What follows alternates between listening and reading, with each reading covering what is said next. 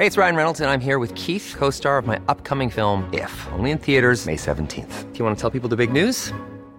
All right, I'll do it. Sign up now and you'll get unlimited for $15 a month in six months of Paramount Plus Essential Plan on us. Mintmobile.com slash switch.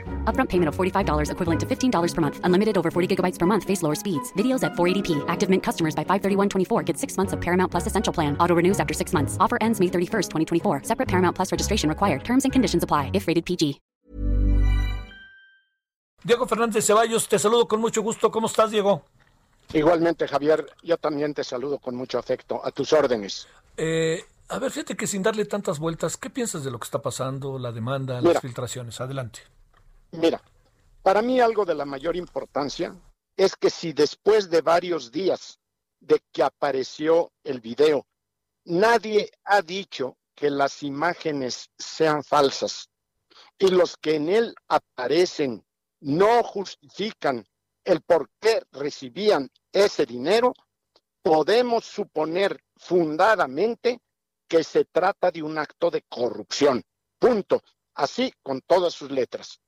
Y como los dos que ahí aparecen eran colaboradores cercanos de dos legisladores panistas, el PAN ha reaccionado correctamente. Porque un video que según la Fiscalía no forma parte de la carpeta del caso Lozoya, el PAN Nacional presentó denuncia con ese video ante la Fiscalía General de la República para que se investigue y se sancione a los responsables. Eso honra Acción Nacional. Pero para mí también el PAN tiene una segunda obligación. Debe investigar internamente para aplicar el estatuto y expulsar a cualquier panista que realmente haya delinquido. Dicho lo anterior, Javier, no debe pasarse por alto la forma perversa y delictuosa como López Obrador está manejando el referido video. La exposición visual de ese video desde Palacio Nacional y las conclusiones a las que llega el presidente produce un efecto corruptor de la justicia, porque afecta en su caso el debido proceso y la presunción de inocencia de cualquiera que pudiera resultar implicado. Personas que hasta hoy, por lo menos, están recibiendo un linchamiento en agravio de alguien que no ha sido más que difamado, sea uno u otro. Hasta hoy, los que han anunciado como corruptos los Oya no son más que dichos de un delincuente y que hasta hoy son difamados y están expuestos al linchamiento social por el agravio que les ha cometido el presidente de México. Yo le pregunto públicamente a López Obrador por qué el interés público que dice ahora justifica que se publique este video y él lo publica desde Palacio porque ese interés público no existió cuando él, era él jefe de gobierno y apareció en un video su secretario particular, René Bejarano, recibiendo de Ahumada millones de pesos en efectivo. Ahora es, ahora es de interés público, antes no lo fue. Pero mira, cuando se publicaron por parte de las televisoras el video de Bejarano recibiendo dinero, a mí públicamente me pareció absolutamente procedente. Y ahora pienso lo mismo en cuanto a que se haya hecho público ese video, el de ahora. Lo que me parece asqueroso y cobarde es la manipulación que hace López Obrador para que se nos olvide su desastre de gobierno en todos los órdenes y que pase por difamar a quienes no estamos dispuestos a besarle los pies. Pero el presidente le da valor absoluto a lo que denuncia un delincuente confeso que está expresamente buscando su libertad, la de su madre, la de su hermana y la de su esposa. Así lo dice el mismo escrito de denuncia que pide criterio de oportunidad con todas sus consecuencias. Así que mi estimado Javier, todo lo que vomita ese delincuente, el presidente lo tiene por válido. Y eso tiene un efecto corruptor y demuestra que el presidente es un sujeto altamente peligroso mientras esté en la presidencia de la República. Eh, Diego Fernández de Ceballos, eh, este hecho de que se haya filtrado la demanda y que de nuevo la Fiscalía dice que no tiene nada que ver y el presidente dice que eh, casi le da una especie de autenticidad, te pregunto, estos dos procesos respecto al caso Lozoya colocan el proceso legal en algún tipo de conflicto, por ejemplo, que no se cumpla esto que los mexicanos hemos aprendido desde hace tiempo a repetir una y otra vez el debido proceso. Adelante, Diego. Mira, en lo personal creo que desde luego esto contamina el proceso en general. Se trate en contra de los Oya o en contra de los que él menciona como involucrados. Pero yo no tengo duda que esta es solo una probada de una serie de datos de prueba que pueda haber obtenido la Fiscalía General de la República y que eso no contaminarán procesos futuros. Así que se trata de una maniobra verdaderamente calculada de decir, este video que se pierda en su valor jurídico que en un momento dado le pudieran dar los jueces. Al cabo que traemos más metralla. ¿Y por qué lo hacen? Porque como lo ha dicho algún perito en esta materia, el doctor Soberanes, que es una persona muy calificada, el gobierno hizo un cálculo muy claro y evidente. Entre optar por la legalidad o por los votos, optó por los votos. Sabe López Obrador que este y los escándalos que ya nos está anunciando quiere que sean generadores de votos, no elementos para procurar justicia. Y cuando la justicia no es limpia y no es pareja, no es justicia. Es sencillamente de un bribón encumbrado que como todos los bribones, y lo estamos viendo, algún día están en riesgo de pagar sus delitos. Eh, Diego, eh, ¿Tú recuerdas, conociste algo de lo que pasó en ese famoso proceso de pacto por México? ¿Algún día te consultaron algo al respecto de qué hacer, las reformas, todo lo que eran las, reformas llamadas estructurales, y que tú recordaras el papel que pudo haber jugado el Partido Acción Nacional? Sí, mira, en primer lugar, a mí no se me consultó nada que yo recuerde. Es posible que después de tantos años, sobre algún tema específico de tipo legal, me hayan hecho alguna consulta, algún diputado, algún senador, algún dirigente del partido. Y si me lo hubieran hecho, te lo diría, porque sería lo lógico que me lo hicieran. Y si hoy te digo, no es que no me lo hayan pedido, sencillamente que no lo recuerdo. Pero lo que sí sé es que esas grandes reformas del tiempo de Peña eran propuestas de acción nacional. Eso no quiere decir que no haya habido riesgo de corrupción por algún panista, pero no parece evidente que a ti te paguen porque hagas lo que quieras hacer.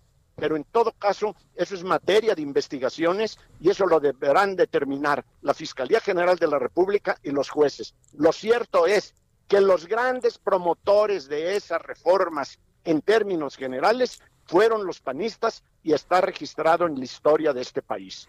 Eh, Diego, la parte que corresponde hoy a, que era, te acuerdas que desde hace días te andábamos buscando, que fíjate, aparecieron nuevas variables, por eso es que hoy nos abocamos a ellas.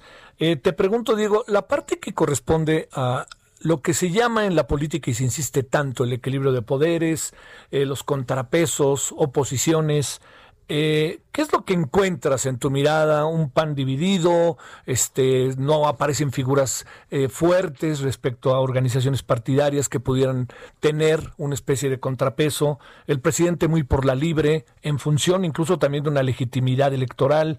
¿Todo esto cómo lo ves, Diego?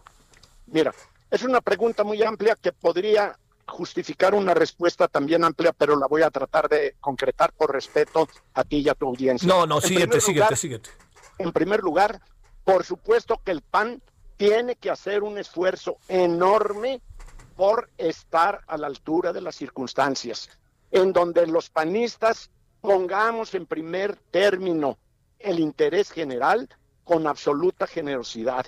Aquí no se vale en estos tiempos que cada quien quiera cobrarle al partido cuotas de poder por lo que hemos hecho en favor de Acción Nacional. Hoy es tiempo en donde la honestidad y la generosidad deben ser los dos estandartes de los panistas y que se acerquen a la gente, que busquen entre los ciudadanos, principalmente jóvenes, principalmente mujeres, quienes puedan encabezar esta lucha que está de por medio no el destino del PAN, sino el destino de México. Ahora, por lo que se refiere al gobierno, todos sabemos que el presidente de la República no consiente ninguna ley ni alguna institución de este país que le pueda mermar poder en cualquier sentido. Él es la verdad, él es la justicia, él es la ley, él tiene autoridad moral y por eso su palabra es la ley. Esto es una autocracia y además totalmente degenerada, porque cuando tenemos en algún pueblo a un autócrata capaz de gobernar al margen de los desvíos de poder que se tienen en las autocracias, por lo menos hay camino, hay rumbo, hay gobernabilidad, hay progreso en algunos sentidos. Todos los puntos fundamentales que analices de esta administración son de desastre. Igual tomes la economía, el empleo, los salarios finalmente diluidos, millones que no tienen para vivir, la violencia en todo lo grande. Dijo el señor Gatel que el rumbo, el momento, eh, la realidad que podría ser catastrófica, después de muchas mentiras que ha dicho, sería si llegáramos a 60 mil muertos. Pues estamos llegando. Quiere decir que en palabras del propio Gatel, este gobierno está dando como resultados una catástrofe de la pandemia, pero no tienen vergüenza, no tienen dignidad y todavía ahorita lo condecoran al señor Gatel, porque así lo decidió el presidente. Ninguna ley lo determina, pero el presidente sí, que tenga más cargos, más responsabilidades y más controles todo bajo control del presidente, independientemente del desastre de país que están heredando. A ver, Diego, eh, ¿estás al tanto de lo que vas, lo que está pasando con el grupo Nexos? Mira, solo sé que ha sido muy agredido y solo sé que me parece una gran revista con personas de la más alta calidad profesional y ética que me merecen todo respeto y toda admiración. Y además de que estos ataques que está sufriendo Nexos no le van a acabar la vida y yo creo que pronto o tarde la van a fortalecer. Una última cuestión, Diego. Eh, el, asunto en general país se convierte en algo profundamente delicado porque al final estamos eh, confrontados, pero también hay un discurso que habrá que ver aparejado con la realidad de primero los pobres, de un sector de la población que históricamente ha sido olvidado, ha sido muy castigado y que las políticas públicas están pensadas fundamentalmente en ellos y es un es, reiterativo, ¿no? No tenemos todavía cifras como para saberlo, pero para allá va fundamentalmente la estrategia y las políticas públicas. Sobre esto, ¿qué sabes? ¿Qué, qué alcanzas a apreciar? ¿Qué tienes enfrente, tomando en cuenta que es en buena medida parte del discurso que hizo que el presidente ganara las elecciones del año, del año 18? En esto, por supuesto que estoy absolutamente de acuerdo que para este gobierno son primero los pobres, pero para llevarlos al matadero. Porque si en los dos primeros años de gobierno que está por cumplir son más los pobres y son más pobres los pobres, pues maldita sea la hora en que sale un gobierno donde tiene como preferencia a los pobres. Ninguna política pública ha sido para generar una mejor economía, para generar más empleo, para generar más riqueza y que pueda haber vida digna. Eso sí, a repartir dinero entre los más pobres, entre los más miserables, para tener millones de votos. Y entre más pobres, pues más votos. Es un canalla el que esté hablando en este momento de parte del gobierno que primero son los pobres. No tienen vergüenza y realmente están agraviando en primerísimo lugar a los más necesitados. El año que entra hay elecciones, Diego, y el asunto no pinta como para que haya una eh, de nuevo una posibilidad de que haya una división del voto, que haya como diferentes alternativas, sino que más bien pareciera que se vislumbra, si nos atenemos a las encuestas, a la ratificación del poder que ha ido asumiendo paso a paso Morena y el presidente. ¿De esto qué piensas o qué abrigas que pueda venir? Mira, en primer lugar, la vida que he vivido y que ya no es poca, ando en los 80 años, me lleva a concluir que lo único cierto en la política es que todo es incierto. Desde luego, hoy existen probabilidades de que se mantenga con este discurso en la lucha contra la corrupción y engañando a todos, puede ser que se mantenga un grado alto de aprobación del presidente y de voto en favor de Morena. Si eso es así, pues mira, yo creo que tardaremos un poco más en recuperar a este país, pero el país no se pierde. Lo cierto es que esa es la gran incógnita. Si le va a alcanzar a este gobierno absolutamente inepto y delincuente, si le va a alcanzar la retórica del presidente cuando trae a un partido político integrado mayoritariamente por gañanes, por lo que en una instancia clara se puede advertir que para el propio presidente su partido es como traer una pelea de perros en la bragueta. No hay un equipo humano en términos generales y salvo honrosísimas excepciones que estén apoyando un cambio de país verdaderamente dirigido a sanear el problema de la corrupción, de mejorar la economía, de acabar con la criminalidad. Todavía hoy el encargado de seguridad pública, que tanto hizo de que ya íbamos a la baja, que iban las curvas descendentes, hoy nos habla de que siguen creciendo los homicidios en este país. Claro, siempre tienen una respuesta. Fue Guanajuato y fue el sinvergüenza este que acaban de detener. Lo cierto es que en política todo puede suceder. Por eso la gran responsabilidad, no solo de Acción Nacional y de los demás partidos contrarios al gobierno, sino de la sociedad, sobre todo por el gran esfuerzo que están haciendo muchísimos periodistas, y tú lo sabes, y no doy nombres, tú lo sabes porque eres parte de ellos, el gran esfuerzo que están haciendo por no guardar silencio ante tanta bribonada. Por eso creo que todo va a depender de la reacción que tenga la sociedad y ojalá que los partidos políticos sean instrumentos útiles y no lastre para ese cambio que tanto le urge a México. Ahora sí te prometo que es la última pregunta. Este, es tu culpa, Diego. Se vuelve muy interesante la conversación. Este, gracias, gracias. Te, te, lanzo una última. Una de las razones que se interpreta del triunfo de López Obrador tiene que ver con el hartazgo más lo que él sí. ofreció. Pero ese hartazgo sí. tiene que ver con la corrupción, con la incapacidad, con todo esto que se vivió en el pasado. ¿Cómo responder a eso de parte del gobierno actual y de las reacciones que tiene el gobierno actual y de lo que tiene mucha gente que es seguidora fiel del gobierno actual y del propio presidente? A mí me parece que la respuesta es muy sencilla.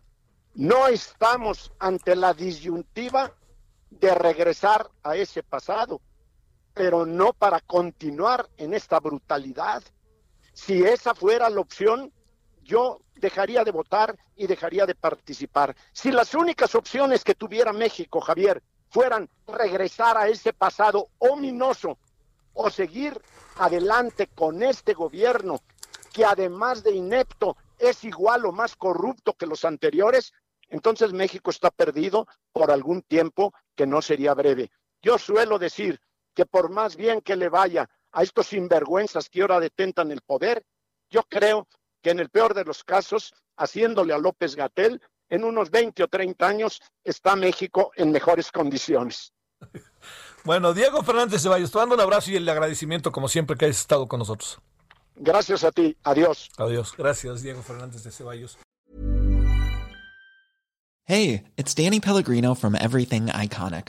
Ready to upgrade your style game without blowing your budget? Check out Quince. They've got all the good stuff shirts and polos, activewear, and fine leather goods, all at 50 to 80% less than other high end brands. And the best part? They're all about safe, ethical, and responsible manufacturing. Get that luxury vibe without the luxury price tag. Hit up quince.com slash upgrade for free shipping and 365 day returns on your next order. That's quince.com slash upgrade.